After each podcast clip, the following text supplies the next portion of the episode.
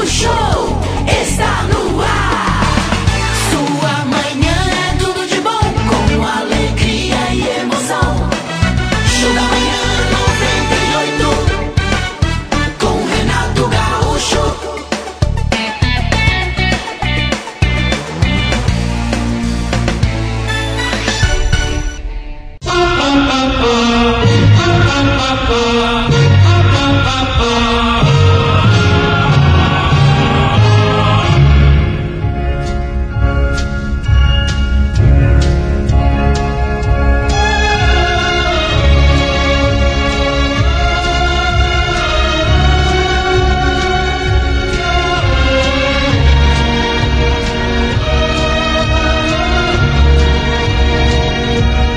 te perguntaste o quanto queres aquilo que julgas querer?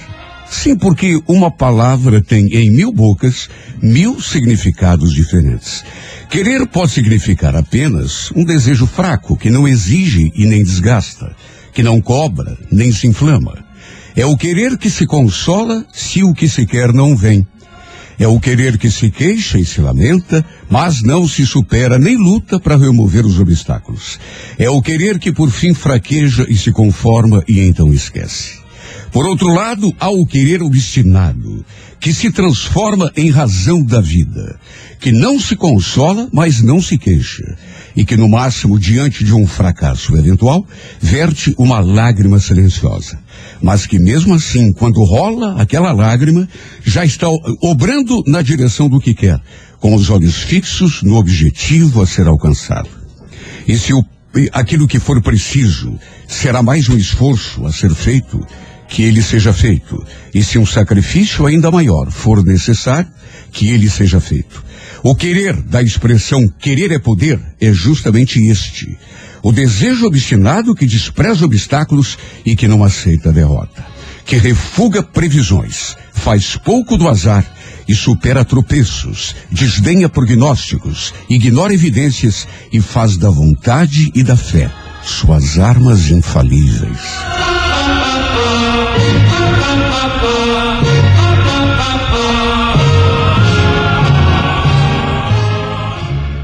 Olha, hoje é 12 de fevereiro, dia de Darwin, né? Ele que foi autor de, de, de tantas ideias maravilhosas para a ciência e, e que é cu- cujo dia de nascimento foi exatamente 12 de fevereiro, por isso que se comemora o, o, o dia de Darwin hoje. E a pessoa que nasce no dia 12 de fevereiro, né, à luz da astrologia, costuma ser esforçada, dedicada quando realiza alguma coisa, de que realmente goste, porque tem esse detalhe, tem que gostar do que faz. Procura dar o melhor de si quando realiza alguma tarefa e isso a faz destacar-se no ambiente profissional. No entanto, deve seguir sempre a vocação e não se deixar levar pela opinião de outras pessoas. Dificilmente consegue desenvolver todo o seu potencial quando é obrigada a fazer alguma coisa que não seja do seu agrado. Precisa estar alerta contra os inimigos ocultos, pois está sujeita a perder bens e oportunidades pela influência de pessoas inferiores. Não gosta das coisas programadas com antecedência, tampouco de prender-se a compromissos. Para sentir-se realmente de bem com a vida, precisa ter a sensação de que a qualquer momento vai acontecer alguma coisa fora do contexto. Ela mesma é um pouco assim, imprevisível, exatamente por esta atração pela aventura. No amor costuma ser temperamental e geniosa, mas no fundo é geralmente amante da paz e generosa, sobretudo quando se apaixona. Também no dia 12 de fevereiro Quem- nasceram quem que é que é? o guitarrista Chimbinha. e o sambista. Vou cantar uma. o- o- o- um pedaço de uma melodia para ver se vocês adivinham. Vamos ver. Vai ser difícil. Vamos ver. ser- É devagar. devagarinho. Hã? Esse é o Não, To- não peguei ainda. Tony Tornado. Atenção, três, opções. Três opções. Martinho da cidade, Oh. Martinho do bairro ou Martinho da vila. Do- da cidade. Não. Não? Na Martinho da vila. Nossa. Fazendo aniversário hoje, Martinho. Isso, Um. Martinho da Vila. É, Aquele, aquele- Lembra daquela música lá? Faz 40 anos que ele fez aquela música do vestibular, né? É. Não, não, não, nessa é. Não, não. Precisa pra lá. De- depois eu canto, eu, eu canto o estribilho pra vocês fora do ar aí. O estrilho? Você não sabe, né? Não tem cultura musical. Que é o estrilho? Faz só 40 anos que o cara gravou.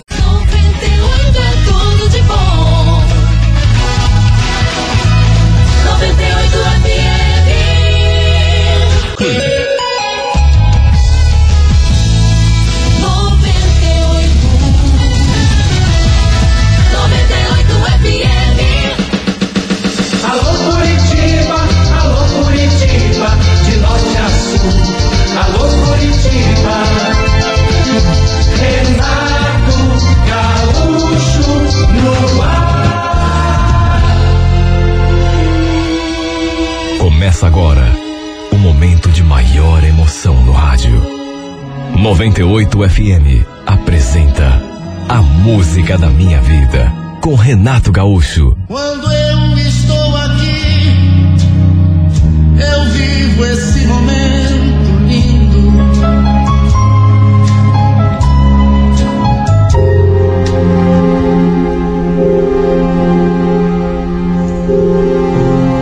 Naquelas alturas da minha vida, do alto dos meus 42 anos, eu sinceramente não imaginava que ainda pudesse um dia voltar a frequentar uma sala de aula. Muito menos para realizar um sonho antigo que eu tinha, que era de fazer uma faculdade, até porque, além de não ter condições, nem tempo para isso eu tinha. Era casada, tinha um casal de filhos, e a minha vida se dividia entre trabalho e cuidar da casa e da minha família. Como que eu arranjaria tempo para realizar esse meu antigo sonho? Me formar numa faculdade, ter um diploma. Sabe, não tinha como. Foi o meu marido que ficou botando pilha, me incentivando. Se você tem esse sonho, Marlene, por que, que você não tenta realizar? Eu cuido das crianças para você poder estudar. Mas não é só isso, César. É que também sai caro, né? Você pensa que é barato fazer faculdade. Eu não vou ter condições de pagar. A gente dá um jeito. Aperta um pouquinho aqui, corta uma despesa ali. Vai ser por uma boa causa. No fim, eu te garanto, vai dar tudo certo. Olha que marido de ouro que eu tinha, viu? Porque eu tô para ver um marido que incentiva mais a esposa do que meu marido me incentivava. Que a gente ouve falar, eh, nesses casos, é justamente o contrário, né? O César podia até ter os seus defeitos, até porque ninguém é perfeito, mas uma coisa eu garanto, digo de boca cheia, ele sempre fez de tudo para me ver feliz. E a gente, às vezes, até conversava mais sobre eh, essa questão de eu voltar a estudar. Quer dizer, não que eu realmente pensasse seriamente em realizar esse meu sonho, era apenas uma vontade que eu tinha, mas que por conta das circunstâncias ficava complicado de realizar. Até em relação à minha idade, eu sabia que jamais poderia realizar. Até que, de tanto receber incentivo, principalmente dele, meu marido, eu resolvi arriscar e prestar o vestibular. Na verdade, vou ser bem sincera, viu? Eu fiz o, o- o vestibular, mas fiz por fazer. Tinha quase certeza de que não ia passar. Imagine, tantos anos sem pegar um livro, eu já nem lembrava direito, nem mesmo eh, de uma simples fórmula de matemática. Mas é para se ver como são as coisas. Prestei vestibular e, para minha surpresa, não é que acabei passando. Olha, eu chutei um monte de questões. Para não dizer a maioria. Mas pelo jeito a sorte estava do meu lado. Não é que deu certo? Eu já trabalhava no escritório de contabilidade fazia alguns anos. E eu comecei a fazer um curso justamente nessa área. Olha, eu fiquei tão feliz, tão empolgada, tão cheia de planos. E para minha alegria, recebi todo o apoio novamente do meu marido. Comecei a frequentar as aulas sem nem imaginar o que me esperava. Principalmente que tudo tem um preço. Um preço que eu, sinceramente, não sabia se estava disposto a pagar. E eu digo isso porque acabei fazendo amizade com um rapaz. Um rapaz, inclusive, bem mais jovem do que eu. Olha, o Paulo não devia ter mais do que 25 anos, se tanto. Desde o primeiro dia de aula, eu fiquei na minha. Foi ele que se aproximou e acabou fazendo amizade comigo. Sentávamos assim bem próximos um do outro e como eu não me manifestava, até porque, para falar bem francamente, eu estava me sentindo até um pouco deslocada, porque a, a média de idade do pessoal ali era bem mais baixa do que a minha idade. E eu também não tinha o costume de sair para fora da sala de aula durante o intervalo. Mas aos poucos ele passou a ficar ali também dentro da sala, mesmo eh, no intervalo, e ficava puxando conversa o tempo todo, querendo saber da minha vida, do meu trabalho. No começo, confesso que fiquei um pouco incomodada, porque eu gostava de aproveitar aquele tempo para repassar a matéria, ou então ler algum livro, trocar mensagens com o meu marido. Mas no fim, acabamos ficando mais próximos do que imaginava inclusive nos tornando amigos. Na verdade, mais do que simplesmente amigos, aos poucos eu comecei a pensar que até alguma coisa mais pudesse estar acontecendo entre nós. E eu digo isso porque um dia ele tinha faltado a aula. E sabe, eu me senti tão, tão esquisita.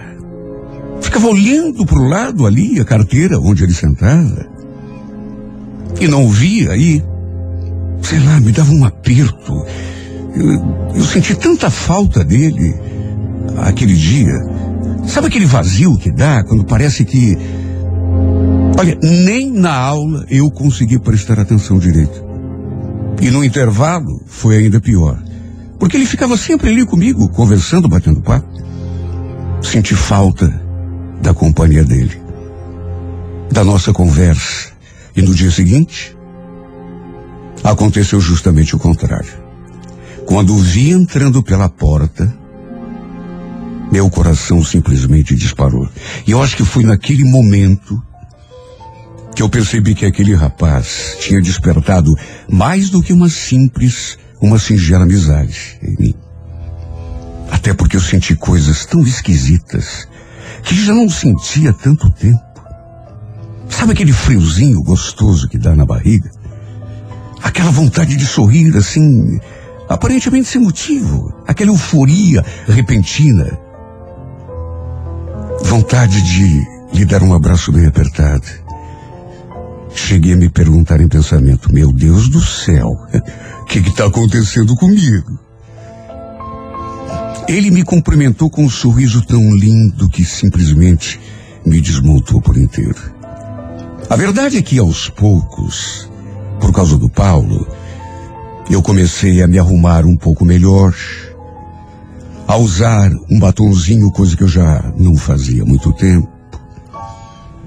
Não que eu usasse com a clara intenção de, de atraí-lo, de provocá-lo, não. Na verdade, eu comecei a fazer isso até de uma forma inconsciente quando me dei conta do porquê.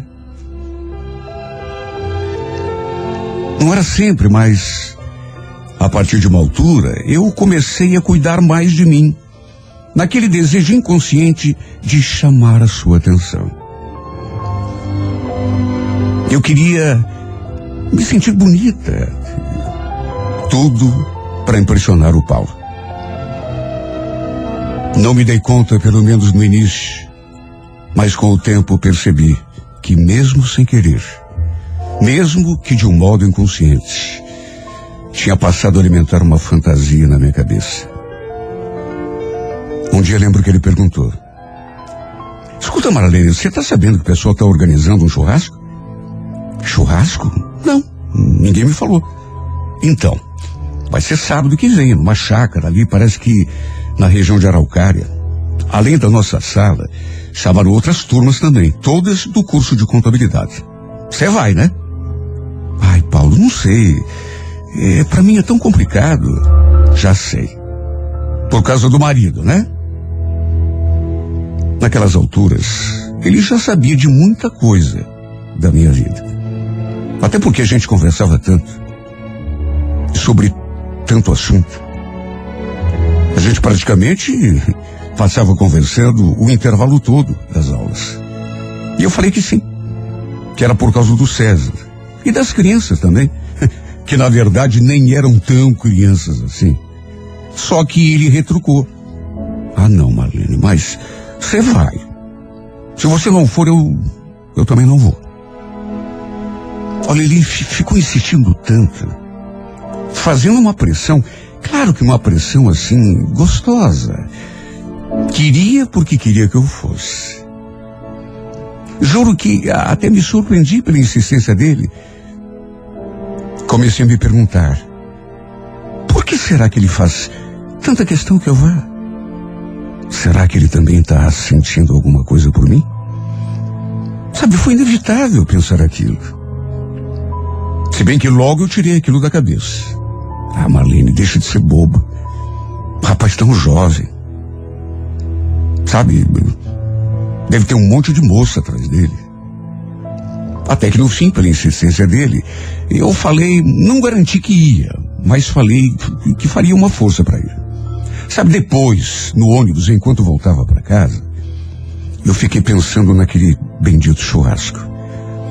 E chegava a tremer só de imaginar a possibilidade de poder passar praticamente o dia todo ao lado dele. Sabe, naqueles últimos tempos, eu estava me sentindo tão esquisita em relação a ele. Sentindo coisas que, repito, já não sentia tanto tempo. E mais do que isso, coisas que, na verdade, eu não devia sentir. Sem contar que também ficava pensando nele enquanto estava na empresa, trabalhando. Eu não via a hora de chegar à faculdade para poder vê-lo, conversar com ele, contemplar o seu sorriso, ouvir a sua voz. Me fazia a mesma pergunta o tempo todo. Se bem que lá no fundo, eu já sabia a resposta. Será que eu estou apaixonada, meu Deus? Há quanto tempo eu não sentia aquele tipo de emoção? Meu casamento com César era uma coisa tão bem resolvida. A gente se dava bem, uma relação assim bem madura, tranquila. Só que de repente me vi sentindo aquelas coisas pelo meu colega de classe, me perguntando se estava apaixonada. E uma coisa eu digo, viu? Quando a gente começa a se perguntar em pensamento se está apaixonada, a resposta já está dada. Juro que sempre pensava nisso. E às vezes, confesso que me sentia até meio ridícula. Porque vamos convir. Não fazia sentido. Eu, além de casada, era bem mais velho do que ele. Tinha 42 anos, enquanto ele devia ter 25, 26. Era uma verdadeira ilusão que estava se apoderando de mim pouco a pouco. E tudo isso, naturalmente, estava me deixando preocupada, porque a cada dia que passava, meu pensamento se fixava nele o tempo todo. E eu não conseguia pensar em mais nada. Na verdade, comecei a ficar até um pouco assustada. Já estava pressentindo que podia acabar perdendo as rédeas da minha vida. E vamos convir.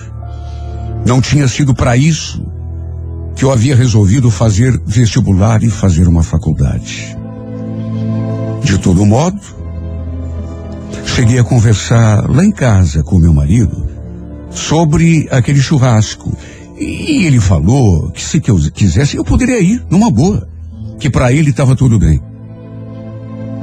Eu já falei isso aqui na minha carta, mas faço questão de refrisar. Não custa repetir. Meu marido era um homem de ouro, sempre foi. Meu Deus, que outro homem deixaria a mulher ir sozinha a um churrasco de faculdade, numa chácara. Se bem que eu sabia que ele confiava em mim. Até porque nunca tinha dado motivos para ele ter nenhuma espécie de suspeita, de desconfiança. Ciúme, por exemplo, era uma coisa que não existia entre nós. E nem ficávamos discutindo por causa eh, de picuinha de coisa pequena. Só que no meio de tudo isso, havia um problema. A situação não era normal. Tinha acontecido alguma coisa comigo. E o pior é que continuava acontecendo. Não apenas com a minha cabeça, mas principalmente com o meu coração. E isso, claro, ele não sabia. Não fazia a menor ideia. Meu marido jamais poderia imaginar que eu andava confuso em relação aos meus sentimentos, pensando até que pudesse estar apaixonada por outra pessoa. Aliás, ele nem sabia dessa minha eh, proximidade com o Paulo, essa nossa amizade. Porque é claro que eu não comentava. Não que quisesse esconder, mas. Desde que eu e o Paulo nos tornamos amigos, que a minha vida andava complicada demais. Para resumir, acabei indo àquele churrasco. Inclusive fui de carona com o Paulo. A gente combinou e ele passou para me apanhar ali no centro. Olha, desde que entrei naquele carro, deu para sentir aquela coisa diferente no ar. Eu me sentia como se fosse uma adolescente. Tem cabimento isso? Aos 42 anos de vida se sentir uma adolescente? Pois foi exatamente isso que aconteceu. Sabe quando você começa o seu primeiro namoro? Foi exatamente assim que eu me senti. E podia ser impressão minha. Mas eu percebi que ele também estava diferente. Em tudo. No jeito de olhar, de sorrir, de conversar comigo. Parecia, na verdade, que tinha uma força suspensa no ar. Alguma coisa mágica nos envolvendo. Nos puxando um para o outro como se fosse um imã. Ele, inclusive, chegou a dizer que eu estava linda. E falou isso me olhando nos olhos. Devo ter ficado vermelha, porque senti meu rosto pegando fogo. Não aconteceu nada demais durante o churrasco. Ficamos o tempo todo próximos, como já acontecia na faculdade. Foi aquela festa. Todo mundo se divertiu para valer. Mas não aconteceu nada. Nada que não devesse ter acontecido. Até que eu chamei para irmos embora. Falei que estava na minha hora. E ele falou que estava tudo bem. Sabe, durante o trajeto, vez ou outra, a gente se olhava assim timidamente.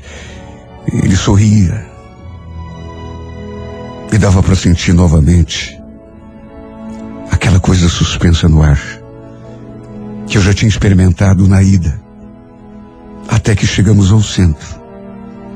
Ele queria me deixar perto de casa, mas eu falei que não precisava, que iria de ônibus mesmo, dali do centro para casa. Lembro que ele encostou o carro, aí se voltou assim para mim. Só que em vez de nos despedirmos e eu tomar o meu rumo, não sei o que me deu. Mas ele estava olhando para mim e eu sustentei o olhar. E foi bem nesse momento que aconteceu. Nem sei dizer quem foi que tomou a iniciativa. Só sei dizer que de repente a gente foi se aproximando, se aproximando. Até que eu senti nossas bocas se colando uma na outra. Sabe quando parece que tem aquela cola que gruda tua boca na boca da pessoa? Me deu uma moleza tão grande no corpo todo que eu não tive forças para recuar, nem para impedir. Além do que, não queria mesmo impedir, pelo contrário. Eu não queria recuar. Na verdade, eu queria que aquele beijo se tornasse eterno. Eu desejava tanto quanto ele aquele momento. Na verdade, até aquele instante, ainda não tinha certeza da parte dele, porque da minha. E que beijo, meu Deus. Que beijo maravilhoso. Que beijo gostoso. Enquanto a gente se beijava, eu sentia meu corpo estremecendo por inteiro. Depois do beijo, a gente ficou se olhando assim fixamente. Eu ainda meio zonza, meio sem acreditar que aquilo tivesse mesmo acontecido. Até que falei um tchau assim, meio sem jeito, e simplesmente saí do carro.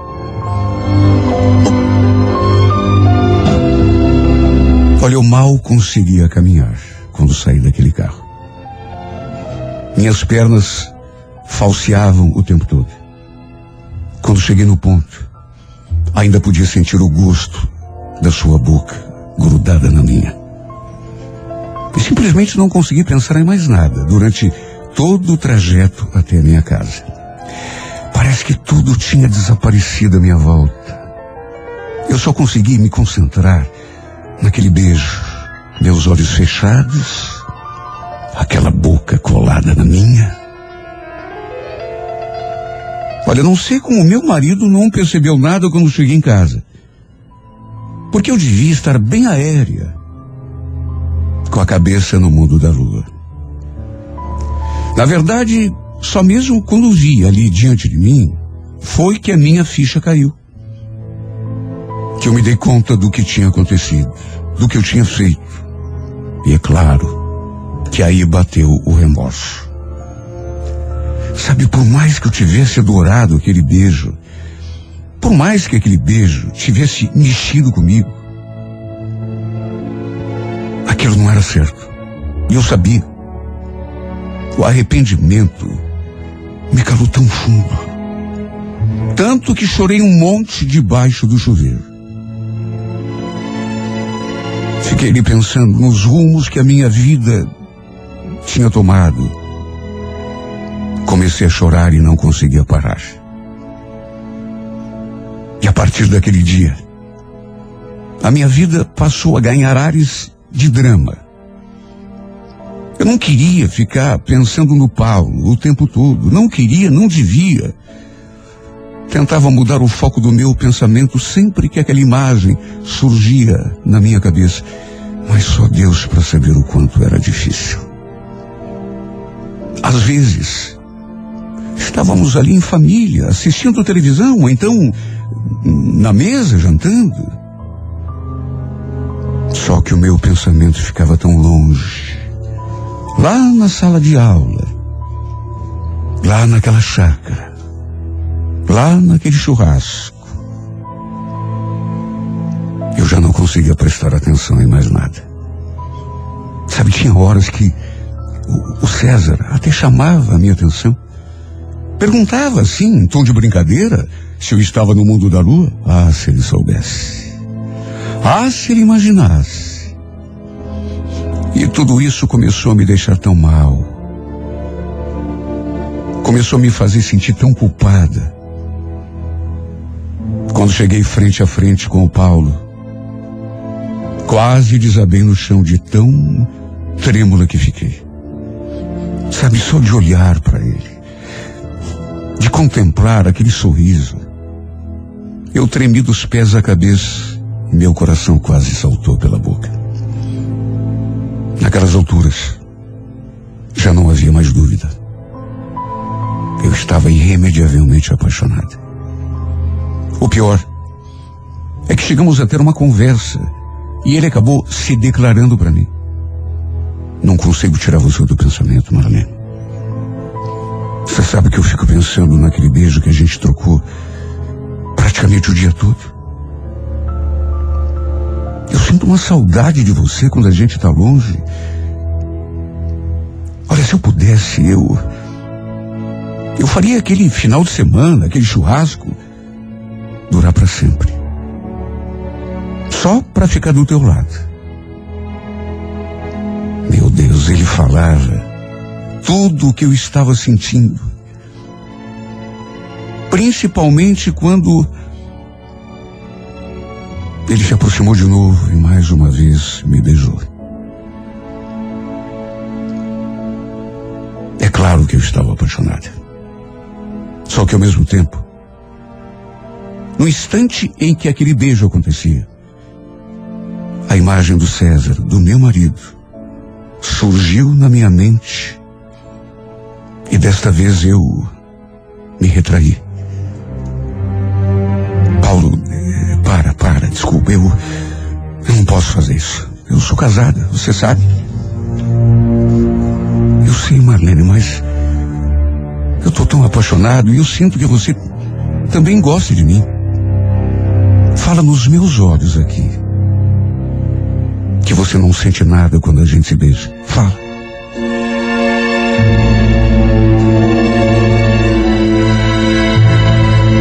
Ele tentou argumentar um monte. E juro que pelas coisas que ele me dizia, a vontade de ceder e de confessar a ele que também estava apaixonada era quase irresistível.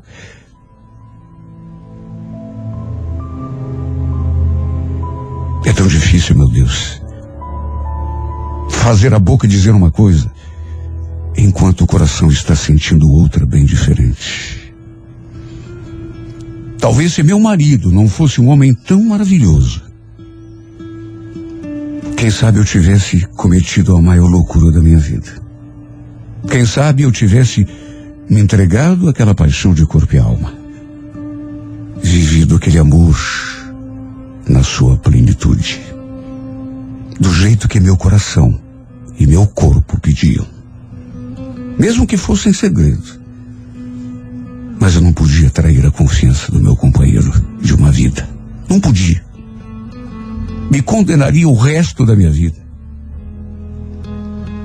Eu não poderia trair, enganar um homem que, além de ser o pai dos meus filhos, era também o homem mais adorável que eu já tinha conhecido na vida. O marido que toda mulher gostaria de encontrar e ter a seu lado.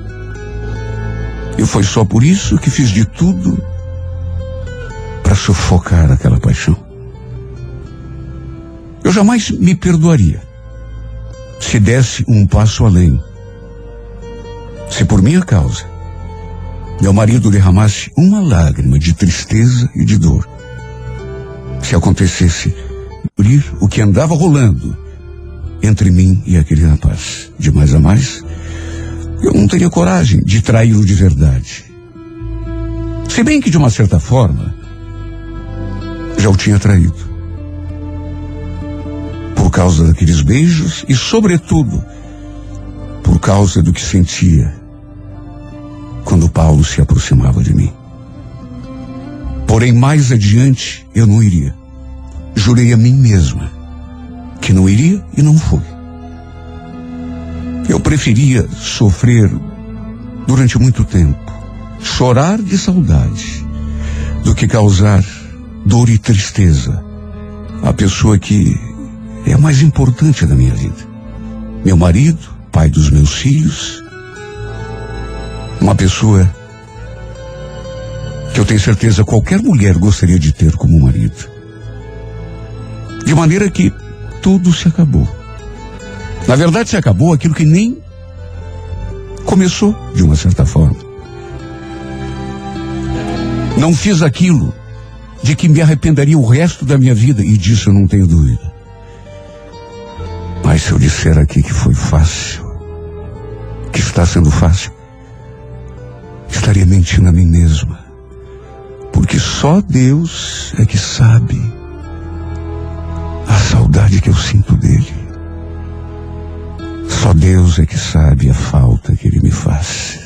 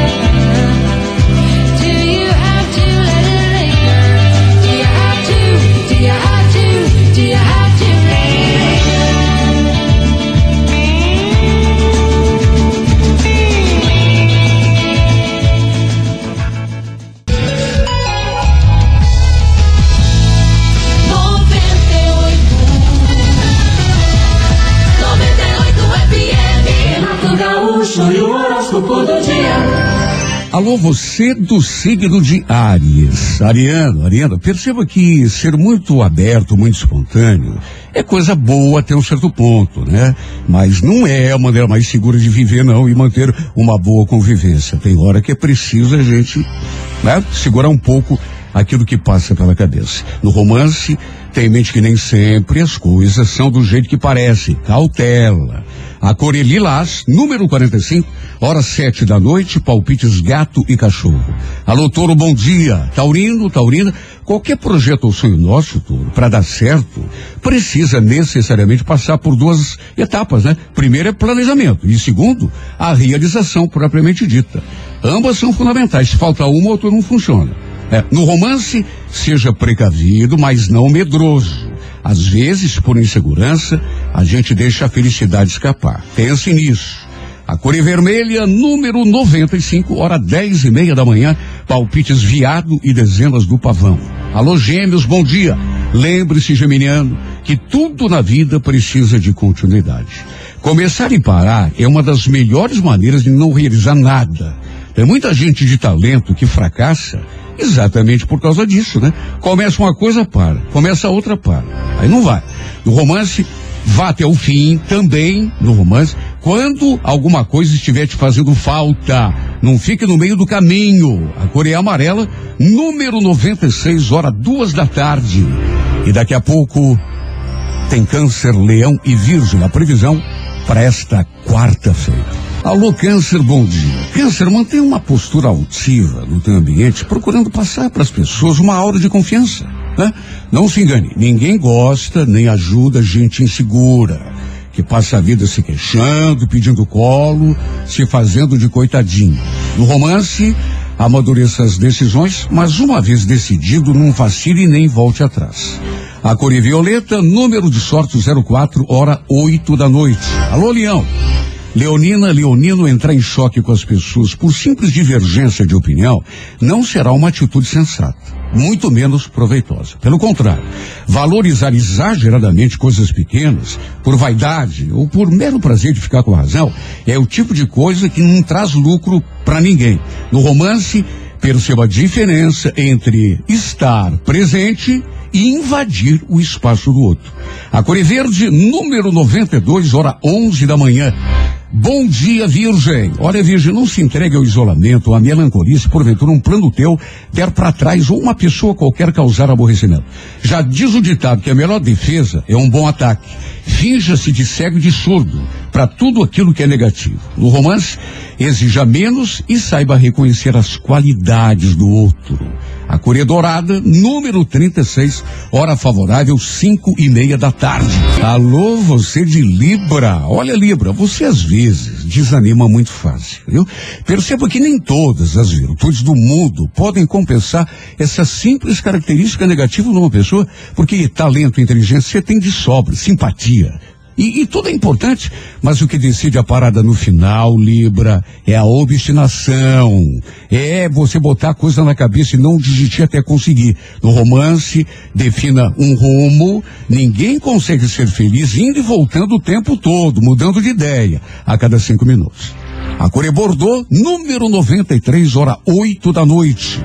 Alô, escorpião, procure não se prender àquilo que não pode, de alguma forma, contribuir para a realização dos teus projetos.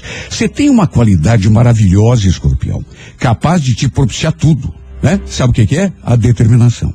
Pois sabe direcionar essa tua energia para o lado útil, prático, objetivo, que te aproxime daquilo que você quer. No romance, mesmo mantendo a pose habitual, procure ser menos severo e menos autoritário. A Corecac, número 94, hora onze e meia da manhã. Alô, alô, Sagitário, bom dia. Sagitário, tenha consciência de que a melhor maneira de conquistar a concordância e o apoio das pessoas é demonstrando compreensão e interesse pelas vontades e necessidades do outro, viu? No romance, especialmente agora, procure contribuir com a tua parte para o sucesso de um relacionamento ou de um interesse, uma aproximação, mas repare se o outro também está fazendo o pedaço que lhe compete. Senão, que vantagem que Maria leva? A Coregrafite, número 27, hora favorável, seis e meia da tarde.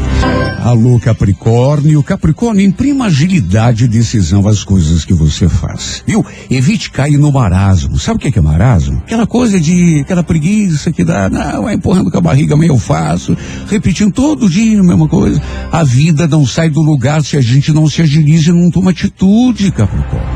No romance, tem em mente que existe uma hora certa para arriscar e uma hora certa para ficar na retranca. Cuidado para não embaralhar as horas aí. A Coreia Azul, número 24, hora sete e meia da noite. Alô, Aquário, bom dia.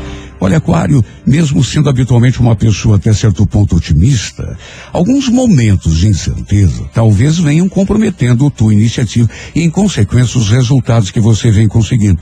Tudo que fizer daqui para diante, Aquário, deverá primar pelo entusiasmo, pelo otimismo. Você não sabe o que a nossa postura pode ajudar a gente a conseguir as coisas na vida. No romance, lembre-se, coisa alguma substitui aquilo que o coração realmente deseja e precisa. Corevinho, número 46, hora 10 da manhã. Alô, Peixes, bom dia, Pisciana, Pisciano. O teu maior desafio agora é se manter firme diante de pessoas e acontecimentos. Todo dia aparece, não só na tua vida, na vida de todos nós, alguma coisa ou alguém, né, para nos deixar eh, eh, ou, ou nos desviar do caminho que a gente traçou para si. E o pior é que se a gente fraqueja, acaba mesmo saindo do trilho. Haja o que houver, não admita que ninguém nem nada te intimide a ponto de fragilizar a tua autoconfiança. No romance, respeite os próprios limites. Não tente dar o passo maior do que a perna. Coreia Laranja, número 46, hora quatro e meia da tarde. Sua manhã é tudo de bom com Renato Gaúcho. Alô Curitiba, alô Curitiba, de norte a sul. Alô Curitiba.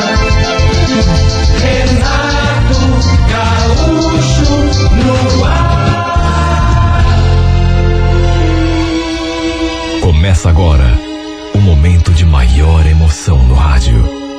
98 FM apresenta A Música da Minha Vida com Renato Gaúcho. Quando eu estou aqui, eu vivo esse momento lindo.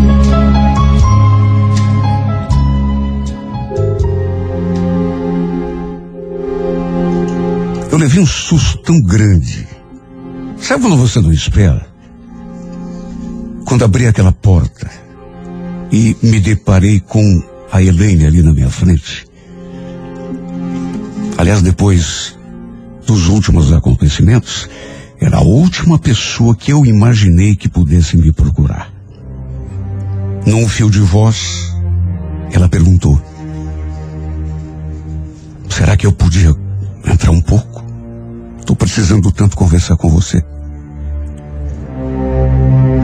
Ainda meio tonto, abri passagem, pedi que ela entrasse e fechei a porta. Naquelas alturas, não preciso nem dizer, meu coração já estava batendo a mil. Meu corpo todo tremia. Sabe? Bateu ainda mais forte quando ela falou aquilo. Lembra aquele sábado que a gente conversou? Você estava mesmo falando sério quando falou que seria capaz de me perdoar? Me aceitar de volta? Você seria capaz mesmo de, de esquecer tudo o que eu te fiz? Confesso que naquela hora eu fiquei sem saber o que dizer. Até porque, quando tivemos essa conversa, ela tinha sido tão dura comigo. Me disse tanta coisa que eu não estava preparado para ouvir, aliás, que eu não merecia ouvir. Então foi uma surpresa tão grande. Agora ela ali diante de mim, com uma postura completamente diferente. Estávamos casados há pouco mais de três anos. Até que eu acabei descobrindo que ela estava me traindo com o colega de trabalho. E isso já fazia algum tempo. Olha, foi o pior golpe que a vida podia ter me proporcionado, porque eu amava essa mulher de paixão. A minha vida, na verdade, era dedicada apenas a ela. Sabe quando a pessoa se torna tudo que você tem? Ela era tudo para mim. O ar que eu respirava. A única pessoa em que eu pensava durante as 24 horas por dia. Ela tinha uma filha de sete anos do primeiro casamento. E o pai da menina não estava nem aí. Na verdade, era eu que fazia o papel de pai. E éramos tão felizes. Vivíamos tão bem. Quer dizer, pelo menos era o que eu imaginava. Porque de uma hora para outra, o mundo parece ter desabado sobre a minha cabeça. Como eu já disse, ela andava saindo com outro. Antes da gente se separar, tivemos muitas brigas, muitas discussões. Por mais incrível que pareça, mesmo tendo descoberto as coisas erradas que ela fazia, eu cheguei a dizer que a perdoava, que seria capaz de botar uma pedra em cima de tudo, desde que, claro, ela. ela nunca mais fizesse nada pelas minhas costas. E eu tomei essa decisão por um único motivo. Amava essa mulher mais do que tudo. E sabia que seria um suplício viver longe dela. E não apenas longe dela, mas longe da minha enteada, que para mim era como se fosse filha de sangue. Eu também tinha um amor muito grande pela Priscila. Sabe aquele amor de pai? Eu não saberia viver sem as duas. Eu, inclusive, quando soube da traição, exigi que ela saísse daquele maldito emprego. Caso continuássemos juntos. Não queria mais vê-la perto daquele cara. Só que nem mesmo esse meu gesto foi capaz de botar um ponto de, sabe, um pouco de juízo na cabeça dela. Ela chegou a me dizer que tinha se apaixonado por aquele outro. E que entre nós dois já tinha feito a sua escolha. Ela queria ficar com ele. Eles já tinham, inclusive, conversado a respeito disso. E que ela iria sair de casa para ficar com ele. Os dois iriam viver juntos. Olha, meu mundo desabou naquela hora. Foi sem dúvida o pior momento de toda a minha vida. Como foi dolorido vê-la saindo por aquela porta, levando a minha enteada junto. Olha, parecia que um pedaço de mim estava sendo arrancado indo com as duas. Mesmo assim, eu não me conformei. Vivia ligando para ela, mandando mensagem, choramingando, pedindo que ela voltasse, que ela pensasse melhor, dizendo que estava sofrendo longe dela, até que três semanas depois, ela foi mal criada comigo no telefone. O tempo foi passando. Eu continuei hum, rastejando. Até que pouco tempo atrás, marcamos de ter uma conversa definitiva. E nesse dia eu praticamente. Sabe o, o que é um cara se humilhar diante de uma mulher? Olha, eu. Eu fiz de tudo. E em contrapartida, em vez de comovê-la, ela me disse tanta coisa ruim, tanta coisa dura, que eu sinceramente não merecia ouvir. Olha, se eu fechar os olhos, parece que a estou vendo diante de mim. Valdir, pelo amor de Deus, se recomponha. Você já parou para pensar? Que mulher que vai querer ficar do teu lado? Ao lado de um homem que se rasteja desse jeito? Você não passa de um chorão. Parece até uma criança. Você não tem amor próprio, não? Até isso ela foi capaz de me falar. Me jogou na cara que eu não tinha amor próprio, que eu era um chorão. Na verdade, chegou a dizer coisas piores ainda. Mas só para ficar no exemplo, falou que não tinha amor próprio. E mesmo ela tendo me traído e me dito um monte de coisas que eu sinceramente não esperava ouvir e não merecia. Eu continuei implorando que ela voltasse. Até que ela se cansou daquela conversa e foi embora. Me deixou ali falando sozinho. Choramingando feito uma criança. Como ela mesma chegou a dizer. Sabe, depois desse dia, eu meio que desanimei. Na verdade, eu cheguei à conclusão de que nada do que eu fizesse ou dissesse a faria mudar de ideia. E botei na cabeça que custasse o que custasse. Eu ia tirar essa mulher do pensamento. Não ia continuar correndo atrás, até porque me dei conta. Não tinha mesmo jeito. Era tempo perdido. Ela não se comovia com o meu sofrimento. Só que agora, duas, três semanas depois, eis que ela estava ali, diante de mim. E tão diferente, toda mansinha. Diferente da última vez, quando conversamos. Quando ela me falou aquelas barbaridades todas. Ela me perguntando se eu estava falando sério.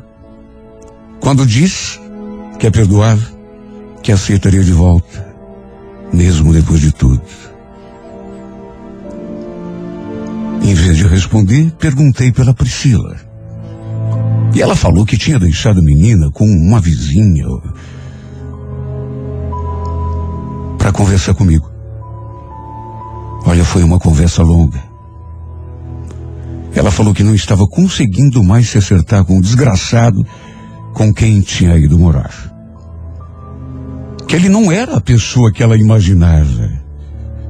Que depois que os dois foram morar juntos, ele tinha mudado demais. Não tratava a Priscila direito, vivia implicando com a menina. E tinha também os pais do cara, que moravam juntos. Na verdade, era ele que ainda morava na casa dos pais. E no fim, ela ainda falou: Ai, Valdir, olha, se você soubesse o quanto estou arrependida. A gente se dava tão bem aqui nessa casa. Eu não sei o que eu fui fazer da minha vida, viu? A Priscila, ela pergunta de você direto. Sabe, tem hora que eu nem sei o que responder. Olha só, Deus sabe quanto que eu me arrependi. Se pudesse, eu pegaria minha filha e iria embora para bem longe, sabe? Olha, eu acho que que ela estava tentando se fazer de vítima.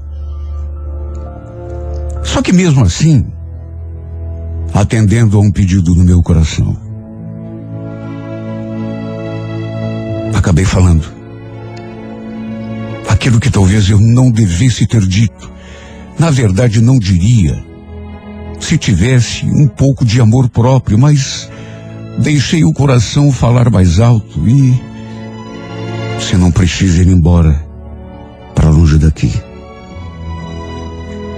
Essa casa ainda é tua, Elaine. Se você quiser, você pode voltar hoje mesmo junto da tua filha. Vai lá. Pega a Priscila, arruma as tuas coisas e volta para cá. Você tá falando sério? Você vai mesmo me aceitar de volta? Claro que vou, Laine. Eu nunca menti quando disse que te amava. Você e a Priscila, vocês continuam sendo tudo para mim a minha família.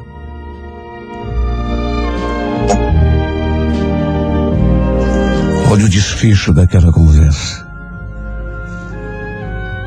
Foi algo que eu sinceramente Não imaginei que fosse acontecer de novo. A gente se abraçou, nos beijamos, até que no fim terminamos em cima da nossa cama. E ali fizemos amor como tantas vezes já tínhamos feito. Antes que ela fosse embora, para junto daquele cara. E fizemos amor de um jeito tão apaixonado.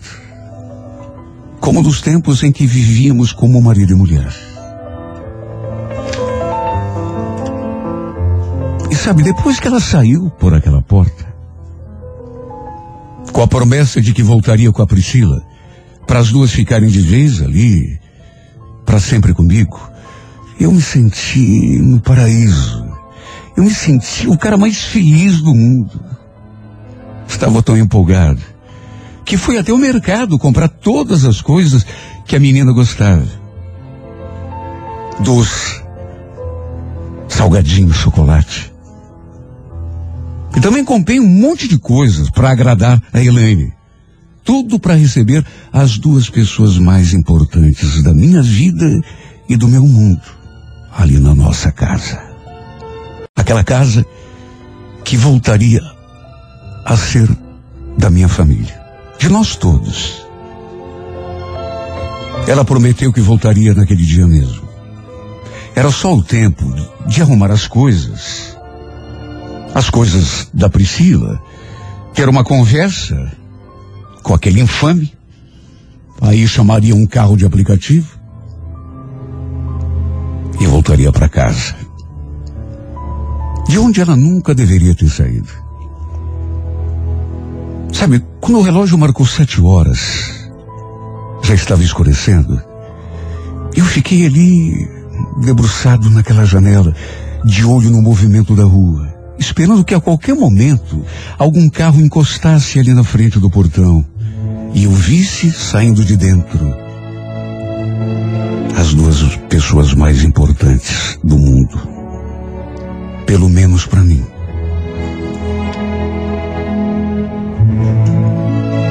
Mas o tempo foi passando. E nada. Nenhum sinal. Mesmo assim, já eram oito e meia da noite, não arredei pé daquela janela. Até que resolvi ligar para o celular da Elaine, porque tudo bem se atrasar um pouco, mas era mais de oito e meia. Ela falou que às sete, no máximo, estaria de volta. Liguei várias vezes, mas só dava fora de hora, ou desligado, sei lá.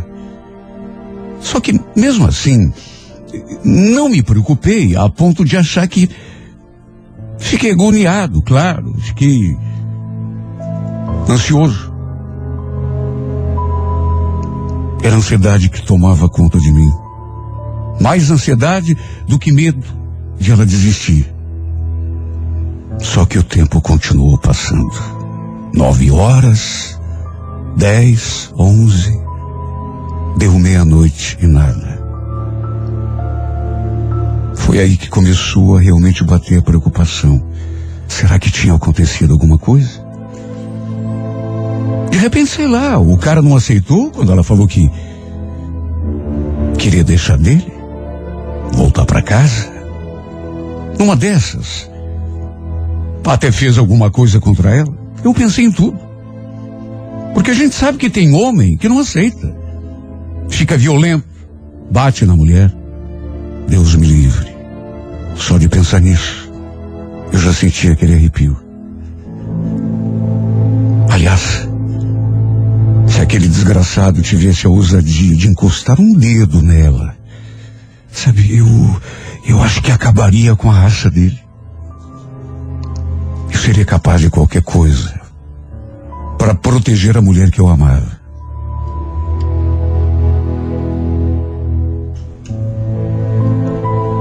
Olha, eu simplesmente não consegui pregar o olho. Porque as horas continuaram passando. Cheguei a me deitar na cama. Fiquei o tempo todo ali no sofá, de prontidão. Aí fui para a cama, me deitei um pouco, só que voltei. Fiquei olhando pela janela. Voltei para o sofá. Fui até o quarto, tentei dormir, só que não consegui. Levantava de vez em quando. Ia até a sala, ficava andando de um lado para o outro, espiando pela. Dava uma conferida para ver se tinha algum movimento, mas silêncio total. Foi assim a madrugada inteira. O dia amanheceu e eu não consegui pregar o olho. Na minha cabeça só tinha aquele pensamento. Quem sabe ela deixou para vir agora de manhã? Sabe aquela esperança idiota? Uma esperança que infelizmente foi se esvaindo no ar e se tornando mais tola a cada minuto. E o pior é que eu ligava para ela e aquele bendito celular continuava fora de ar ou desligado, não sei. Juro. Em nenhum momento, apesar de tanta coisa ter me passado pela cabeça, mas em nenhum momento eu admiti que ela pudesse ter desistido. Meu pensamento mais forte, na verdade, era de que o cara pudesse ter feito alguma coisa para impedi-la de sair daquela casa. Só que eu não podia fazer nada a não ser esperar. Até porque não sabia onde ficava a casa dele. Até que perto das cinco e meia da tarde, daquele domingo, eis que o celular apitou. Era uma mensagem. Uma mensagem dela. Sabe, eu respirei aliviado. Se bem que ao mesmo tempo, meu corpo todo começou a tremer. E senti, sabe, com aquela esperança. Havia uma explicação e a explicação estava ali. Só que assim que abri aquela mensagem, o Evaldir. Eu queria pedir para você esquecer tudo que a gente conversou ontem, tá bom?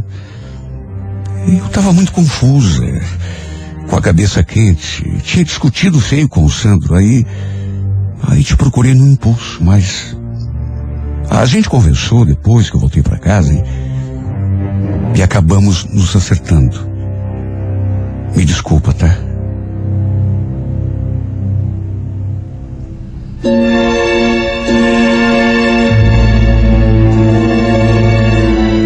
Sabe quando você sente que morreu e foi para direto no meio do inferno? Eu lia e lia aquela mensagem maldita um monte de vezes e a cada vez que lia, que relia, que repetia, acreditava menos ainda. Não podia ser verdade, aquilo não estava acontecendo. Devia ser algum engano.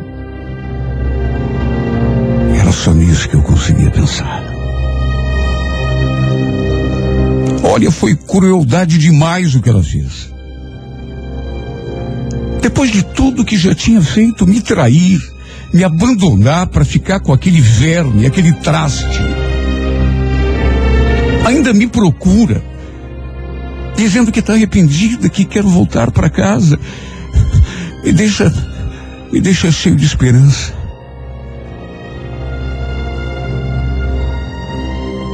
Me faça passar a noite toda em claro. À sua espera. Para depois me mandar aqu- aquele recado. Aquela mensagem. Não era para levar a sério. Ela tinha falado aquilo assim num momento de agitação, de confusão mental. Mas tinha voltado para o cara, conversado com ele, de modo que era para pagar. A mensagem anterior. Aquela que ela não tinha mandado. Aquela que ela tinha comunicado diante de mim, com os olhos fixos nos meus. Olha só de lembrar dessa mulher chorando, dizendo que estava arrependida. que se pudesse voltaria com a filha para nossa casa naquele mesmo instante. Ela brincou com os meus sentimentos. Ela arrancou meu coração e, com a mão, jogou no chão e pisoteou, despedaçou. Foi isso que fez essa mulher. Foi crueldade demais. Como, meu Deus, uma pessoa em sã consciência pode fazer o que ela fez? Eu estava sozinho na minha casa, sofrendo ainda, é verdade, mas, de certo modo, tentando me conformar, me resignar, tentando desistir de correr atrás dela, de me humilhar, porque tinha chegado à conclusão de que não adiantava.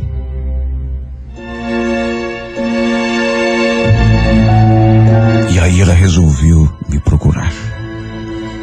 Aí ela resolveu, num momento de confusão, me procurar e encher a minha cabeça de esperança. E me fazer uma promessa que ela, no fundo, nem tinha intenção de cumprir. Como pode uma pessoa ser tão sem coração? É a pergunta que eu me faço até hoje.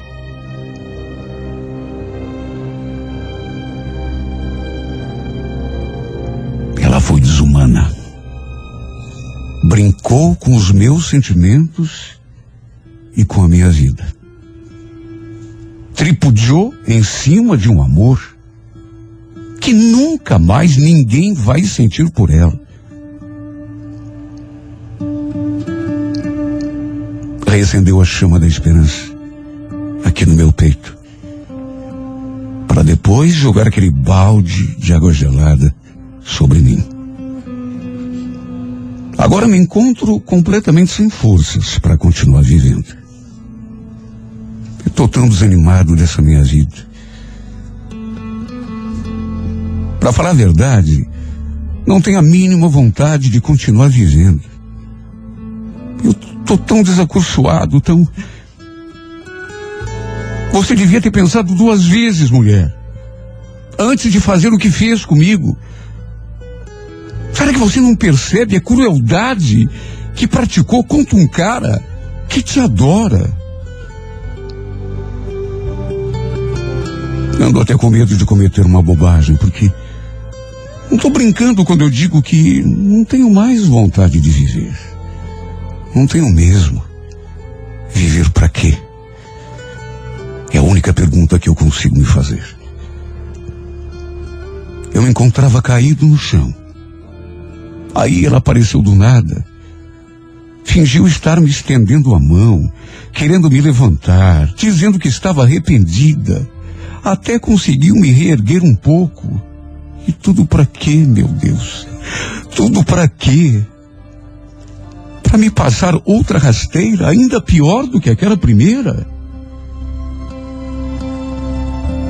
Para que eu caísse novamente, estatelado no chão sentindo a inutilidade da minha vida. Sentindo, meu Deus, que já não tenho forças para viver.